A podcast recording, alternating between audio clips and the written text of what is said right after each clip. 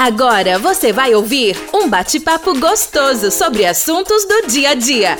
Bate-papo com Rodrigão. Olá, e aí, como vai você? Tudo bem? Nessa pandemia, como é que tem sido os seus dias? A gente sabe que não tá diferente para ninguém, né? Todo mundo aí nessa correria, nesse certo medo, nessa ansiedade, digamos assim. Mas a gente espera que isso aí um dia chegue ao fim porque todos nós eu temos, tenho certeza que estamos aprendendo com isso, aprendendo a sermos é, seres humanos mais espiritualizados, com um sentimento de fraternidade maior, e isso já nos faz muito bem. E nós estamos aqui no nosso bate-papo com o Rodrigão, nesse espaço gostoso, esse podcast que nós criamos, para que você tenha uma opção a mais de entretenimento, ao invés de você ficar verificando essas notícias complicadas que a gente sabe que hoje em dia estão em evidência, você pluga o seu foninho, seja no computador, no iPhone, no notebook, onde você estiver aí, até mesmo no Wi-Fi do teu carro aí, você vai ouvindo aí as nossas histórias de superação. E a gente identifica que muitas pessoas também tiveram dificuldades como nós, mas que não trancaram os sonhos, que não deixaram de seguir suas vidas. Qual será nosso assunto de hoje? E hoje nós vamos falar com um colega de profissão nosso lá do Goiás. Ei, Goiás bom, hein, só? Ei, Goiás bom. Nós estamos aqui para bater um papo hoje, falarmos sobre carreira, sobre profissão, sobre né, sonhos, é, novas descobertas pessoais, digamos assim, fica melhor. Vander Iwata está conosco, é um parceirão aqui do RD Produções e tem uma voz linda e muito abençoada. Pô, Vander, é um prazer ter você com a gente aqui, meu querido. Fala sobre você, vamos começar pelo começo. o Vander, esse trocadilho é bom, né, cara? Fala um pouquinho de você aí, sobre, sobre o Vander Iwata. De onde você é, para onde você já foi, já foi pro exterior também. Opa, tudo bem, Rodrigo? Obrigado. Bondade sua. Olha, é um prazer eu estar aqui dividindo esse espaço com você. Meu nome é Vander Iwata, tô nesse, nesse ramo de locução há muitos anos e a gente vai bater um papo aqui, eu vou te explicar certinho tudo que aconteceu. Bom, vamos lá. Começo. Antes do exterior, vamos, vamos, vamos contar uma outra parte da história. É... Eu sempre fui muito bom de desenho, cara. Sempre desenhei muito bem. Achava isso natural, né? Eu curtia. Me destacava na escola, né? Ah, vamos, vamos passar pro Vandinho, que era o pessoal me chamava assim. Vamos passar pro Vandinho que ele desenha, né? Então, a parte de desenho de todos os trabalhos sempre foi deixado para mim. Bom, enfim, quando eu fui, eu, eu achava que ia ser desenhista, né? Estudar para alguma coisa nessa área, mas não sabia o que. Sei que no final das contas, nos estudos, acabei sendo dirigido para agronomia. Meu pai, não, você vai fazer isso. Não sei se o pessoal tá sabendo, mas eu sou filho de japonês e vou te falar, cara. Pau é pau, pedra é pedra. Não tem meio termo nem caminho curvo, é reto. Sim, senhor, vamos fazer. E no meio do curso, cara, como era um curso integral, é, eu me senti na necessidade de, de, de ganhar o meu dinheiro, né? Não ficar só dependendo do pai, cara. Eu nunca fui assim de ficar dependendo de ninguém. Sempre quis andar com as minhas próprias pernas. Foi aí que eu comecei a fazer bicos, né? Gráfica.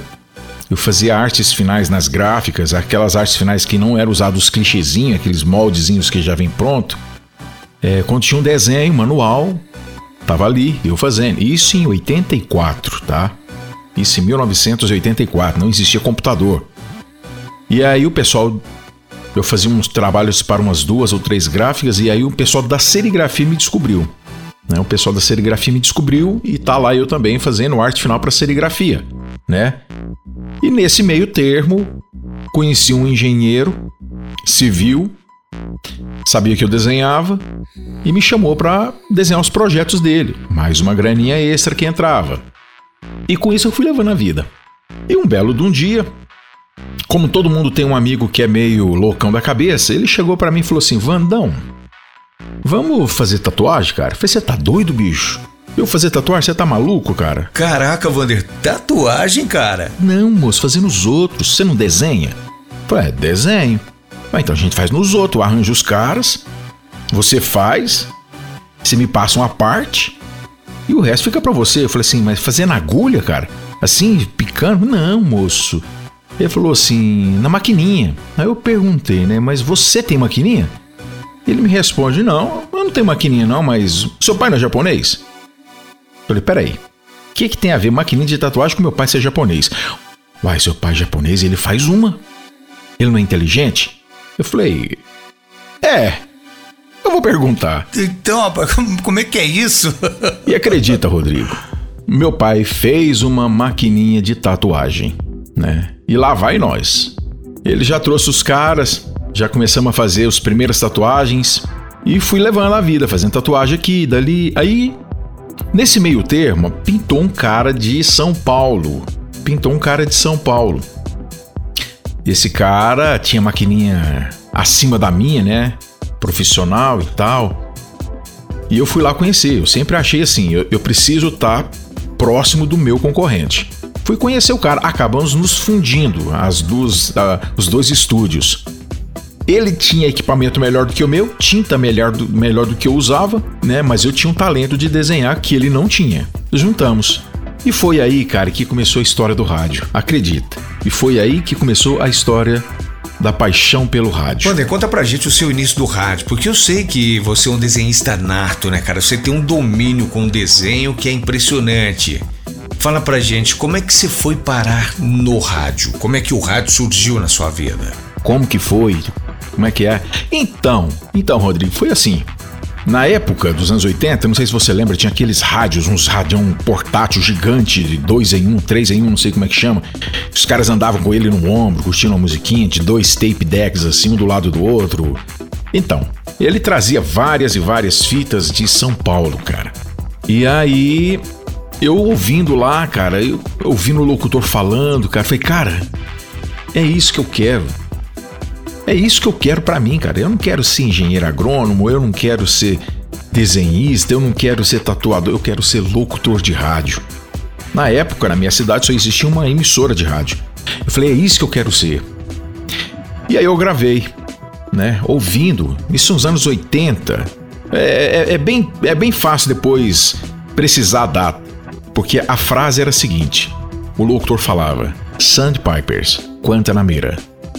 Love, um tema de Love Songs, uma programação feita por você. E a próxima é Aha, Hands and High Low. Essa era a frase que eu ouvi que, me, que eu me apaixonei, cara. Quer dizer, graças a duas músicas. É, Guantanamera de Sandpipers e Hunting High Low do Aha. Assim, eu quero aproveitar o gancho, aqui ó, um pedacinho de Guantanamera.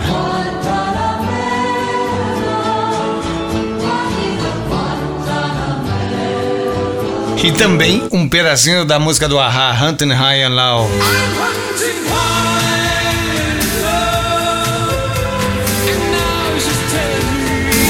Lindas demais, né, Wander? Segue aí, segue contando aí. Então, foi aí que eu falei, cara, é isso que eu quero ser, locutor de rádio. Rapaz, você sabe que foram quase seis anos de Jovem Pão Beraba? E eu ficava pesquisando de quem era aquela voz e coisa e tal, e hoje eu tenho o prazer de ser seu parceiro, de você ser parceiro nosso aqui do RD Produções. Wander, fala pra gente como é que surgiu a ideia de montar sua própria produtora, a Samurai Produções. Então, a primeira coisa que eu fiz foi foi gravar a mesma coisa, cara. Eu gravei a mesma coisa que o locutor falou e todo empolgado eu fui e mostrei pro meu pai. Falei, pai, ouve isso aqui. Aí ele ouviu, e aí? Rapaz, a desilusão foi grande. Ele falou assim: com essa vozinha você vai morrer de fome. Cara, foi um soco no estômago que você não tem noção. Aquilo ali fez assim. Um, pô, meu pai falando isso pra mim, cara. Mas o japonês, ele. Ele age de formas diferentes, né, cara? Ele age de formas diferentes. Tá, beleza. Aí que eu fiquei com aquilo na cabeça. Falei, ah, não vou desistir, não. Eu vou mostrar para ele que é o contrário. E foi essa força que eu encontrei para poder dar essa viravolta e fazer o que eu faço hoje. Ô Wander, e aí, o que, que você fez? Qual foi a sua atitude é, em relação a essa primeira negativa em relação ao seu pai? Porque os japoneses, eles têm uma maneira de nos incitar que é bem diferente daquilo que a gente está acostumado no dia a dia. Né? A conduta deles, a disciplina deles é algo exemplar. Então, muitas vezes, a negativa deles estão dizendo para nós: vai em frente, cara, aposta nisso aí, você é capaz. né? O que, que você fez depois que o seu pai falou desse jeito com você, Wander? Bom, eu, como todo mundo, eu fui atrás. Fui procurar saber da rádio que tinha para poder fazer teste. Fui, tentei, não consegui nem fazer teste. Não estavam precisando. E naquela época, o rádio era uma época de, de locutores de voz de trovão. Não existia locutores do nosso perfil mais jovem, não tinha isso, né? Não tinha isso. Tinha que ter voz grave, aquela voz macia, aquela voz sedosa. E eu era completamente o contrário daquilo, um pivete. Mal tinha formado a voz ainda direito. E eu fiquei naquilo, cara. Naquela vontade de fazer um teste e não conseguia. E um ano se passou, dois anos se passaram, e eu sempre ali batalhando, tentando, cara, ouvindo rádio o tempo todo. E um belo de um dia, um amigo meu falou: Vandão, vai inaugurar uma televisão aqui na cidade. Ah, cara, eu não quero saber de televisão, não. Eu quero saber de rádio. Mas, cara, deixa de. Pensa, cara, pensa. O dono da televisão é o mesmo dono da rádio. O estúdio da televisão é no mesmo prédio da rádio. Você tá entendendo como é que funcionam as coisas? Falei, ah, tô entendendo. Beleza, entrei, comecei a fazer. Eu era editor de vídeo. Repórter fazia as reportagens, trazia pra gente, editava e mandava pro ar. E o tempo foi passando, eu trabalhando como editor, sempre de olho na rádio. Pintava um comercial para fazer, eu levava pra rádio, pro locutor gravar. Ele gravava e eu pedia: "Posso gravar também?" Ele pode. Eu gravava, na época a gente gravava em fita de a, fita Akai, né? Que é toca-fita de rolo. É, rapaz, mas nós sofremos com os tapes Akai, hein? Ô, oh, vida sofrida, mas era gostoso. E aí, Vander? Aí eu gravava o comercial e ele colocava numa fita cassete e eu arquivava aquilo. E um dia ele teve, eu até me lembro, foi a primeira gravação minha que foi pro ar, cara. Primeira gravação, nem trabalhava em rádio. Foi a semana do livro. Inclusive até o roteiro foi um amigo meu que escreveu. Hoje ele já falecido, né? Ele escreveu esse roteiro para mim e eu mandei para televisão, eles aprovaram e a gente foi mandar o locutor gravar. Ele gravou. Só que como eu participei do processo de, de, de criação de roteiro, a gente criou junto praticamente. É, eu pedi para gravar também. Só que como eu tava, tinha participado do projeto de, de, de roteirista, né, desse, desse trabalho, eu entendi melhor do que ele, o que estava querendo ser dito naquele texto, então a interpretação foi mil vezes melhor do que a do locutor. Acredite se quiser. E eu gravei e o cara ouviu. Foi no ar a minha voz. Cara, aquilo para mim foi a coisa maravilhosa, cara. Ah, eu, eu tava lá em cima, cara. Eu não tava no rádio, mas eu consegui gravar um áudio e tava na televisão. Aí é todo mundo, ó, gente, assiste televisão que minha voz vai sair na TV. E daquele jeito foi. É, Wander, é algo impressionante, né, cara? Porque também eu, a primeira vez que eu gravei um comercial, eu comecei no rádio em 1987. E eu conversava tão rápido, cara, mas tão rápido que às vezes não dá pra você entender o que eu tava falando, pra você ter uma noção. Mas aí, a primeira vez era 1993. Eu gravei um comercial né, de uma loja de colchões, inclusive o comercial foi ao ar, cara, não tem nada igual, né, cara? Que emoção. Depois passamos por oficinas de teatro, cursos de teatro e o que nos ajudou muito e ajuda, continua ajudando até hoje na interpretação. Mas bola pra frente, vamos lá, Wander, continua com essa história magnífica aí. E dando sequência nisso, o que que me acontece? O dono da rádio era dono da rádio, dono da TV e estava criando uma agência. Aí ele sabia que eu desenhava. Aí ele falou assim: Japão, você vai trabalhar na minha agência. Você vai ser desenhista nosso, arte finalista. Ó, oh, bacana. E um belo de um dia tá eu e ele atravessando a rua, porque a rádio ficava num prédio e a parte comercial do, da, da rádio ficava do outro lado da rua. Ah, os dois estavam atravessando para ir para lá. E eu conversei com ele, de boa, e do nada eu perguntei sobre a agência. Rapaz, esse cara me deu uma burdoada. E falou: Olha, japonês, vai cuidar da sua vida. Cara, assim, do nada. Eu peguei, dei um rodopiada no calcanhar, não falei nada. Voltei, peguei minhas coisas que estavam ali. Eu tava indo do outro lado da rua para pegar um material para me terminar de editar, porque o jornal ia entrar no ar. Peguei minhas coisas e tava vazando. Os caras falaram: onde você vai, bicho? Não, eu tô indo embora. Vai embora por quê, uai? O chefe mandou eu cuidar da minha vida, eu vou cuidar. Cara, você tem que terminar aqui. Não, ele mandou embora, cara. Tô indo embora.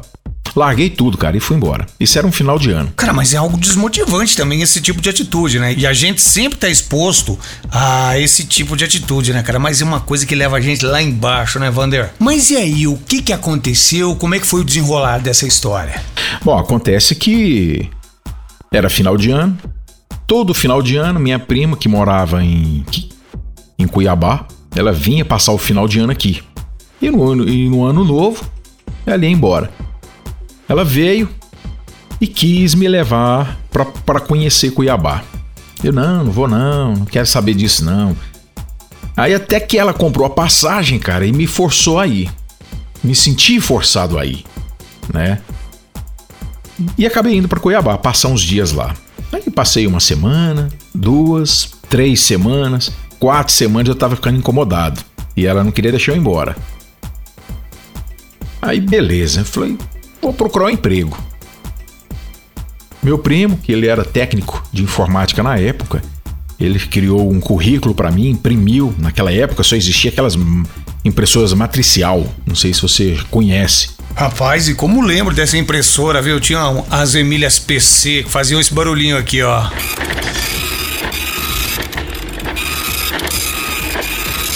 O computador funcionava era só em DOS, cara. Aquela tela preta escrito de verde. Só pra você ter uma ideia da época. Nem mouse existia. Era tudo por comando. E ele fez o currículo e eu saí entregando, né, cara? Aliás, saí entregando, entregando não.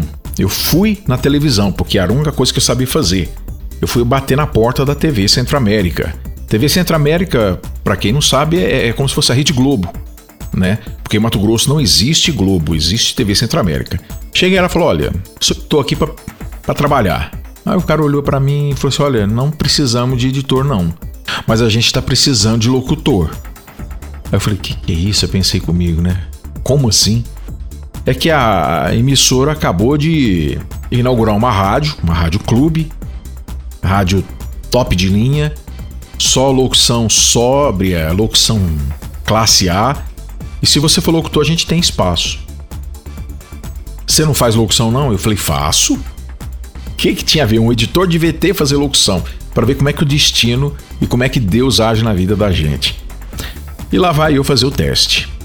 Aquele estúdio enorme da TV, cara. Eu nunca tinha visto uma coisa daquela.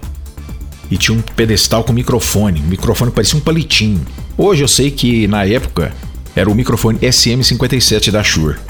Cara, eu pirei, cara. Que microfone é esse? Enfim, gravei um texto, dois textos, uma parte noticiária. Ela, olha, gostei, você pode trazer o teu material e começar a trabalhar. Você começa amanhã. Aí eu vim, comecei a trabalhar e falou: olha, traz o seu material, traz o DRT, traz tudo. Eu, caracas, o que, que é DRT? Nem sabia o que, que era isso. E eles ficaram pedindo: traz isso, traz aquilo, a documentação. E eu não podia levar porque eu não sabia o que, era o DRT.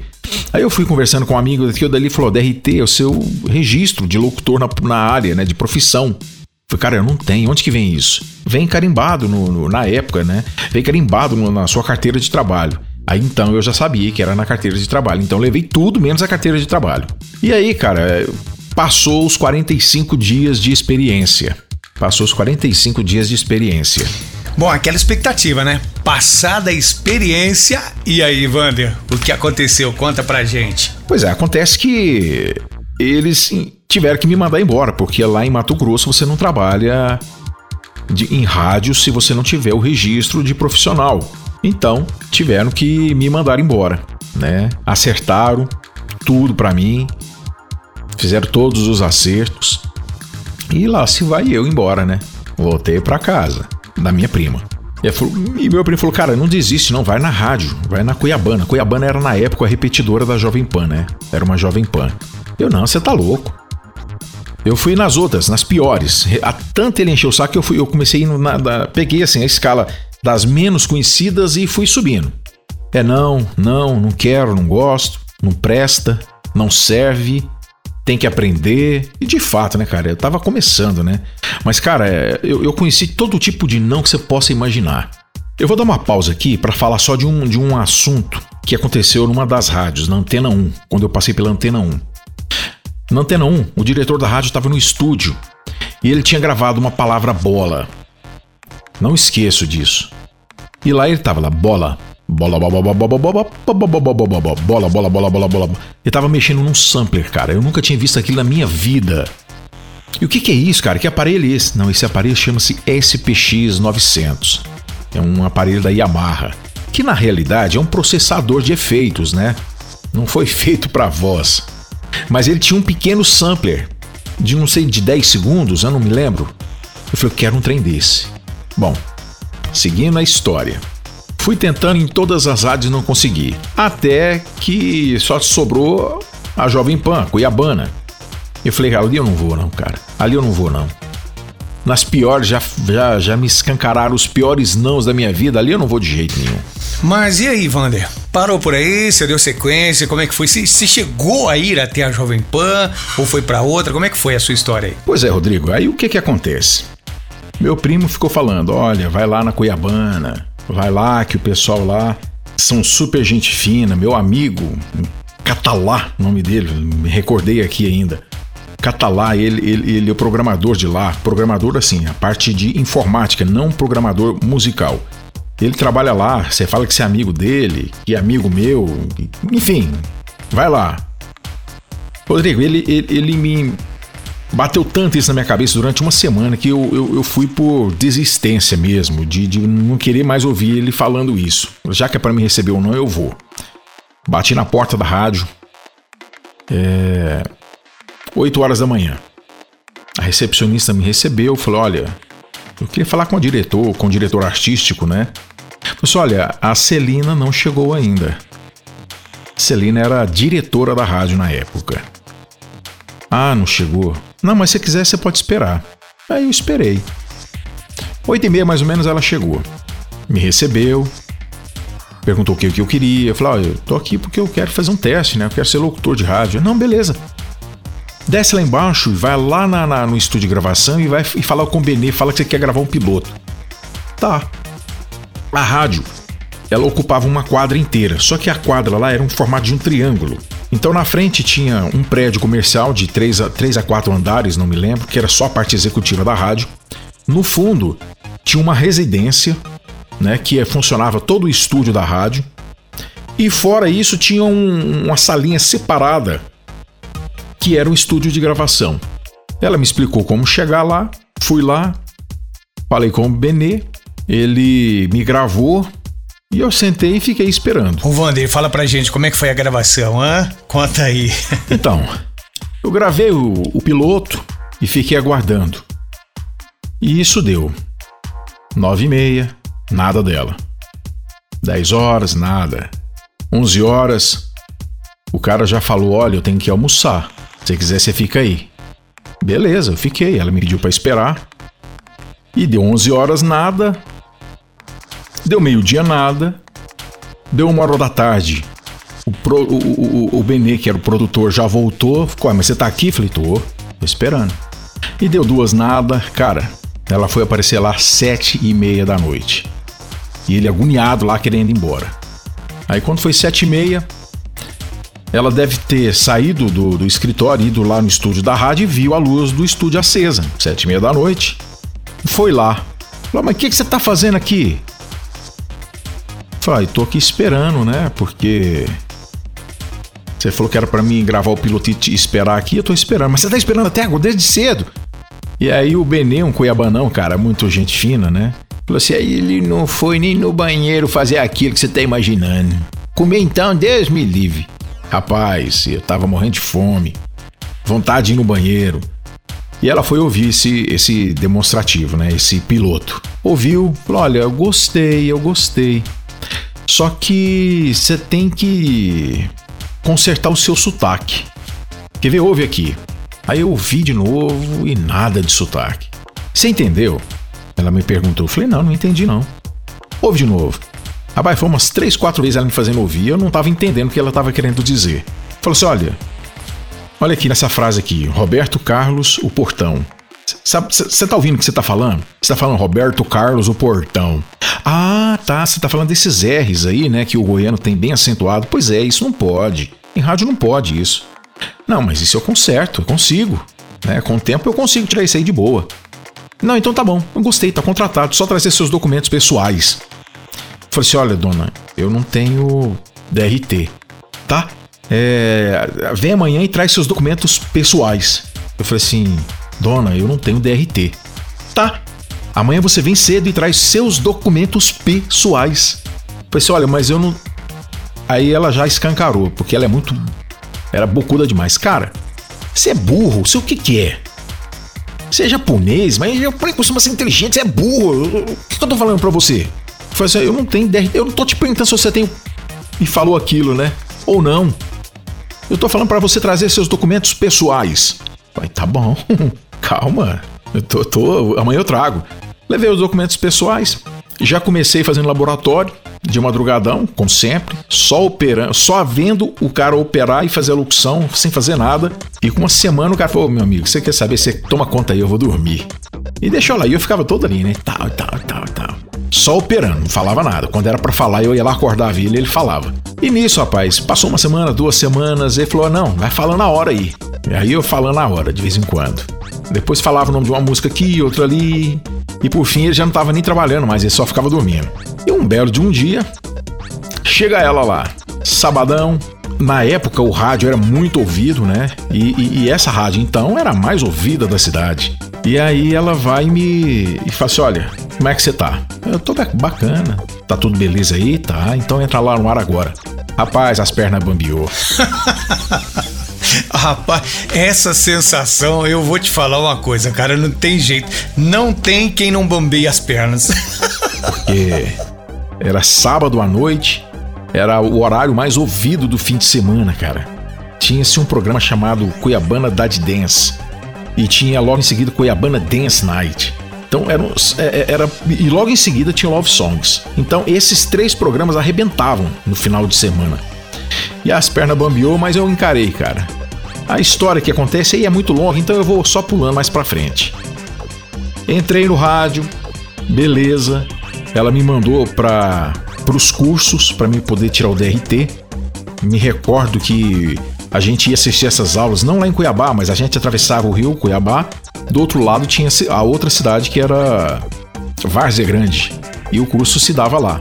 Tirei o DRT, tudo beleza. Quando eu entrei no ar com o meu programa, aí os caras já começaram a ligar. Ô velho, você não tá querendo vir pra minha rádio, não? Ô, vem pra cá. Ô, aqui é da Rádio Cidade. Ô, aqui é da Antena 1. Ah, rapaz, esse da Antena 1 me, me bateu lá no fundo, né? Falei assim, não, amigão, eu agradeço. Quando eu fui procurar aí o emprego aí, você me distratou de uma certa forma. Que o, o não que eu ouvi, eu jamais teria ouvido. Você não presta. Você não serve para isso. Mas uma coisa tive valor, cara. E tive objetivo de que eu fui aí. Não, mas vem cá, a gente dobra o teu salário e coisa e tal. Eu falei, não, não quero salário. Eu quero respeito. E fiquei na rádio, cara. E fiquei na rádio até o dia que eu resolvi. Eu mesmo sair de lá. Foi quando eu resolvi sair e vim pro Brasil. Cheguei aqui já comecei a trabalhar numa rádio local, da 96 FM, que é de um amigo meu. Trabalhei pouco tempo, cara. E aí pintou a oportunidade de sair do Brasil. E por você, Vander, ser Nisei, você já foi para o Japão e caso sim, quais influências você trouxe para sua vida pessoal e cultural, né, daquele país oriental tão belo e com características tão inerentes Conta pra gente, Vander.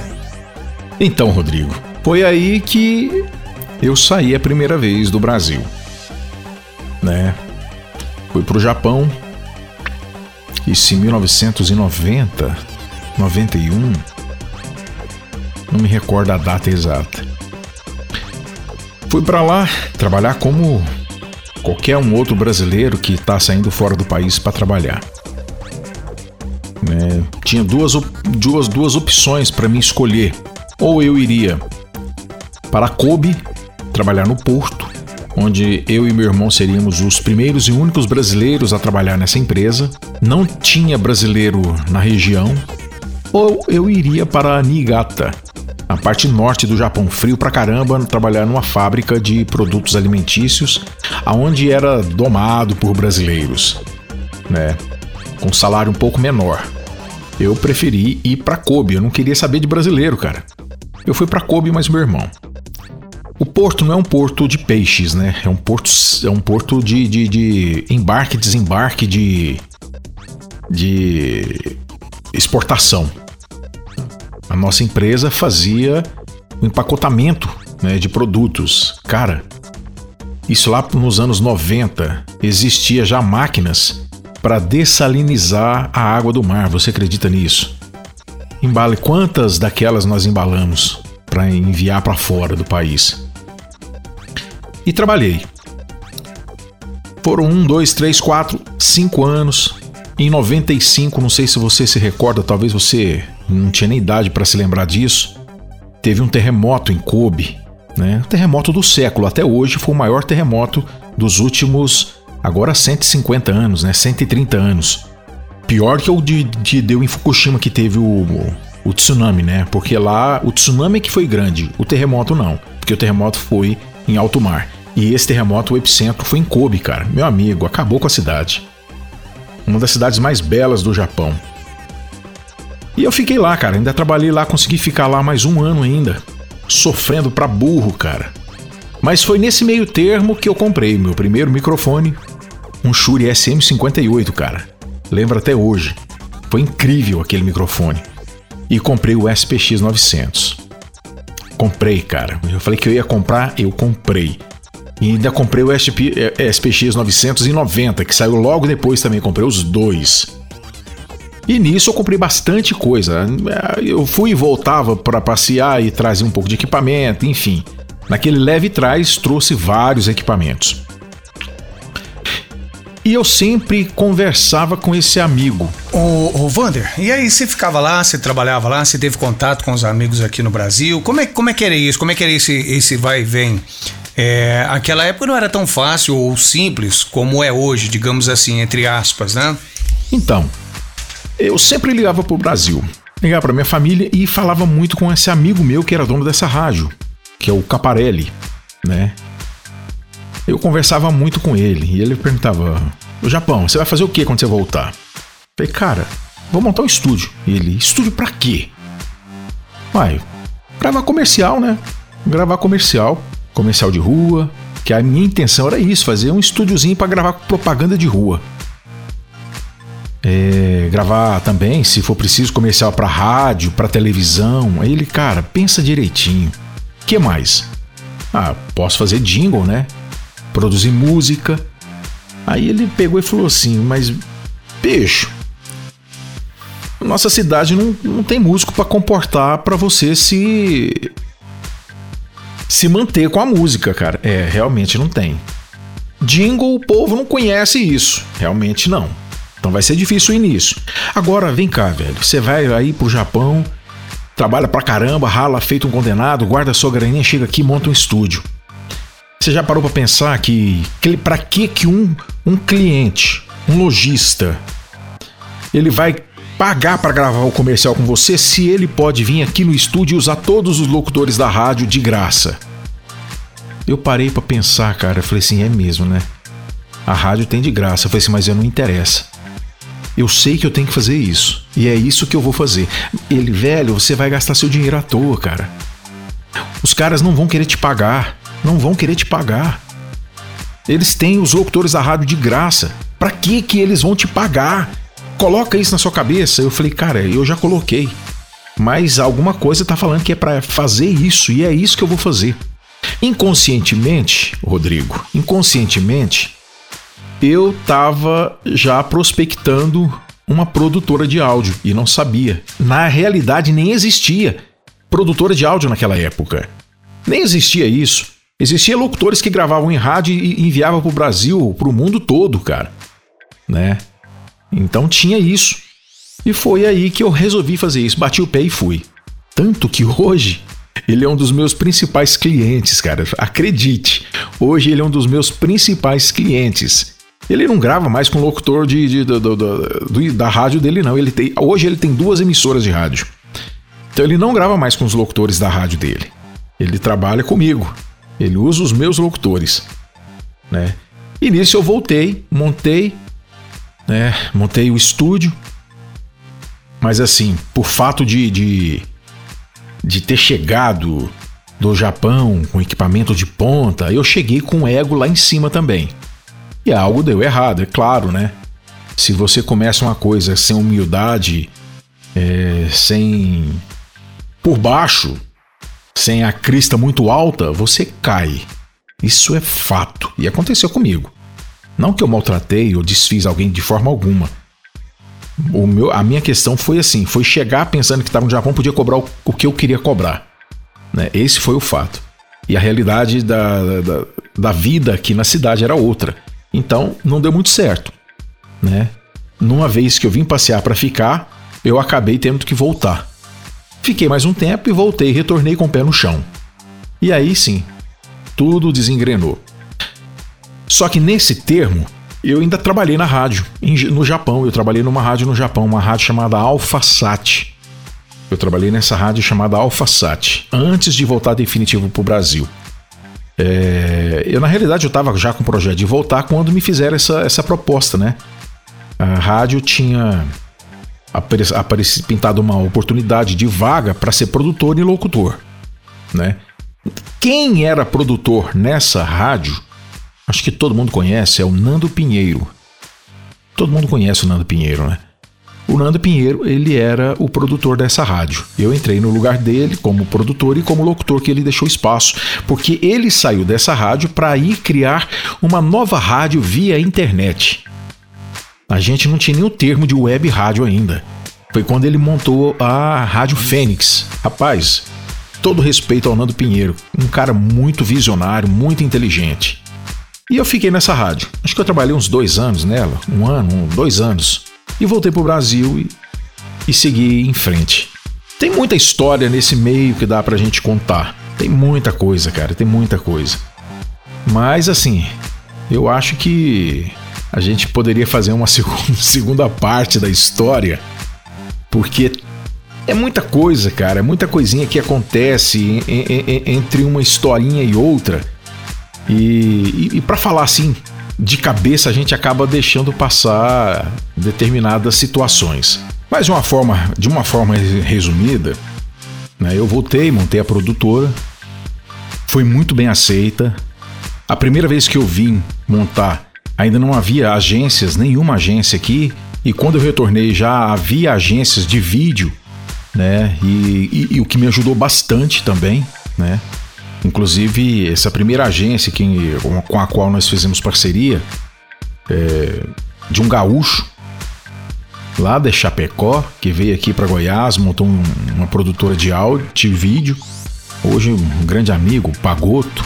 Um cara muito visionário, um cara muito inteligente, cara. Né? Abre muita mente da gente trabalhar com ele.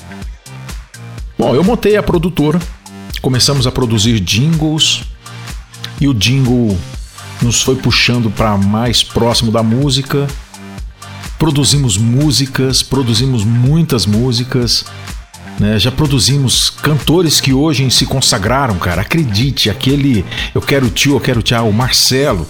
O primeiro CDzinho dele, ele gravou com a gente sem nada de recurso. Quem até pagou esse essa produção foi um, um empresário aqui da cidade, que era dono de um laticínio.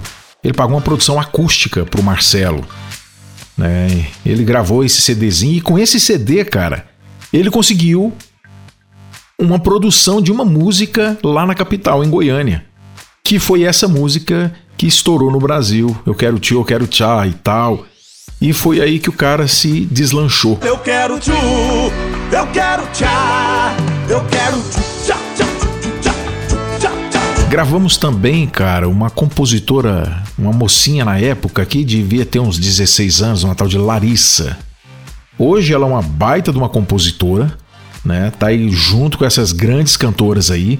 E se eu não me engano, ela, chega, ela chegou a gravar também já discos com essas cantoras famosas de sertanejo. Na época ela era compunha, mas cantava muito pagodinho, né? E hoje ela entrou no ramo sertanejo, que é o ramo que tá rendendo, né? Não faço mais produção musical. Parei. Meu produtor continuou, ele seguiu. Ele seguiu em frente, montou o próprio estúdio, né? E tá muito bem. Um grande produtor, né? Tem uma esposa que canta fantasticamente, cara, incrivelmente bem. Qualquer hora, dessa, vale a pena você pesquisar. O nome dela é Lívia Detes, com dois T's. Lívia Detes, ou com um T só, não me lembro. É uma cantora fantástica, cara, fantástica. Wander, fala pra gente como é que surgiu a ideia de montar sua própria produtora, a Samurai Produções. É, como mesmo você já sabe, eu, eu gravei muita vinheta, cara. Gravei muita vinheta, bicho. Gravei vinhetas pra Jovem Pan, gravei vinhetas pra Transamérica. E talvez foi aí que você deve ter ouvido alguma coisa minha. Comerciais, sim, comerciais. É, como a produtora cresceu, a gente grava pro Brasil inteiro, né? Comerciais para qualquer emissora. A gente não tem distinção, não tem contrato de exclusividade nenhuma. E numa época dessa de pandemia nem se deve ter. E por falar em pandemia, né, você sabe que tá difícil para todo mundo. O mercado fechou muito, os comerciantes é, deixaram grande parte de, de divulgar, fazer as suas promoções, fazer os seus projetos de marketing voltado para o áudio, né, que é para rádio, é, TV. Os grandes, sim, eles continuam, mas aqueles médios para baixo esses estão segurando mais, porque realmente está difícil, cara. Né? Tá muito difícil. A publicidade nessa época de pandemia sofreu uma queda estrondosa, estrondosa. Não tá fácil para ninguém, né? Mas a gente segue levando o barco. E hoje você vive exclusivamente da, da sua produtora, a Samurai Produções, Vander? Sim, Rodrigo. Hoje eu vivo Desde que eu voltei do Japão, vivo exclusivamente da produtora. Nunca mais trabalhei em rádio, apesar de ser o rádio a paixão que me motivou a chegar onde eu tô hoje, né? Não tem como a gente deixar de amar essa essa essa coisa, né? Na minha época a gente falava, né? Quem fala na latinha uma vez jamais se esquece. Não existe vacina para isso. Ô Vander, muito satisfeito em ter você com a gente, de conhecermos um pouquinho da sua história e perguntar para você se já parou para pensar que daria até um excelente livro, a autobiografia de Vander Iwata? Bacana, cara, uma história de vida muito bacana, de superação e de perseverança acima de tudo. Nós gostaríamos que você deixasse aí pra gente uma mensagem é, encorajando os nossos ouvintes, as pessoas que estão conosco aí, a lutarem pelos seus sonhos. E de antemão já te agradeço imensamente por você ter aceito o nosso humilde convite e participar do nosso bate-papo com o Rodrigão. Um grande abraço para você, meu irmão. Saiba da nossa admiração e carinho por você e o nosso abraço a toda a sua família. Rodrigo, meu querido, o prazer foi todo meu, cara. Né? Essa história de vida, às vezes as pessoas não, não, não conhecem, né? E o que a gente já passou, pelo que a gente passou para chegar onde está acha que tudo foi assim, no estalo de dedo a gente já tava com tudo pronto do jeito que é. Não, não foi não. A gente sofre, cara. Engole sapo com osso atravessado na garganta, rasgando a goela abaixo, e você tem que engolir. A vida te ensina isso, né? A vida te ensina isso. E é muita história para contar, cara. Né? Realmente dá para fazer um livro, cara. Eu, eu te contei assim um resumo do que aconteceu, mas é muita coisa no meio, nos intervalos, né, nos pormenores. Um exemplo, comprar o equipamento, entre comprar o equipamento e aquele momento ali, então tem muita coisa que aconteceu para poder chegar naquele objetivo. Então, assim, são tantas histórias que deveria ser contado minuciosamente. Se fosse contado minuciosamente, daria um livro, com certeza. Né? Quem sabe, uma, como você disse aí, uma autobiografia, né? Mas é isso aí, cara. O prazer foi todo meu. Espero poder ter sanado algumas dúvidas, ter co cooperado com alguma coisa, ter ajudado com alguma coisa. E participar do teu programa é sempre muito bom, muito maravilhoso, apesar da tua pessoa ser incrível, né? Precisando, é só convidar que a gente está de volta. Esse foi então mais um bate-papo com o Rodrigão, hoje com o nosso amicíssimo Vander Iwata. O próximo pode ser você. Quer participar com a gente? Bate-papo rodrigão@gmail.com. Manda um e-mail para nós lá que nós vamos criar o roteiro e teremos um orgulho enorme em ter você participando com a gente. Obrigadão, Rodrigo. Tudo de bom e segue em frente. O barco não pode parar não. Você ouviu? Bate-papo com Rodrigão. Até nosso próximo episódio.